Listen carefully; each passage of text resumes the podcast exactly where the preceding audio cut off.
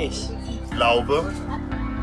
An Gott den Vater, den Allmächtigen, an den Schöpfer des Himmels und der Erde. Ich glaube an Jesus Christus, den eingeborenen Sohn, unseren Herrn, empfangen durch den Heiligen Geist, geboren von der Jungfrau Maria, gelitten unter Pontius Pilatus, gekreuzigt, gestorben und begraben, hinabgestiegen in das Reich des Todes, am dritten Tage auferstanden von den Toten, fahren in den Himmel, er sitzt zur Rechten Gottes, des allmächtigen Vaters. Von dort wird er kommen, zu richten die Lebenden und die Toten.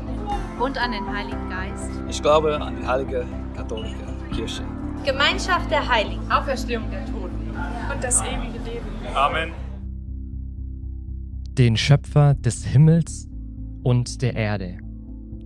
Wenn wir bekennen, dass Gott der Schöpfer des Himmels und der Erde ist, dann bekennen wir, dass er alles geschaffen hat, was wir hier erleben und erfahren können. Gott als allmächtiger, liebender Vater ist der Schöpfer der gesamten Realität.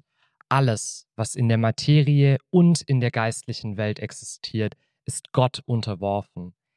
Er ist der Schöpfer, er hat die Autorität, er hat alles hier als Eigentum. Wenn Gott Schöpfer des Himmels und der Erde ist, bedeutet es, dass alle Mächte, sowohl auf der Erde als auch im Himmel, unter Gottes Autorität stehen. Er ist der Einzige, der über der Schöpfung steht. Und die Schöpfung ist in der Geschöpflichkeit zu ihm hin geschaffen worden. Alles, was wir erleben, dient Gott zur Ehre. Und damit hat er die Macht und damit hat er die Kraft, alles, was wir heute hier erleben, zu formen, zu gestalten und zu erhalten.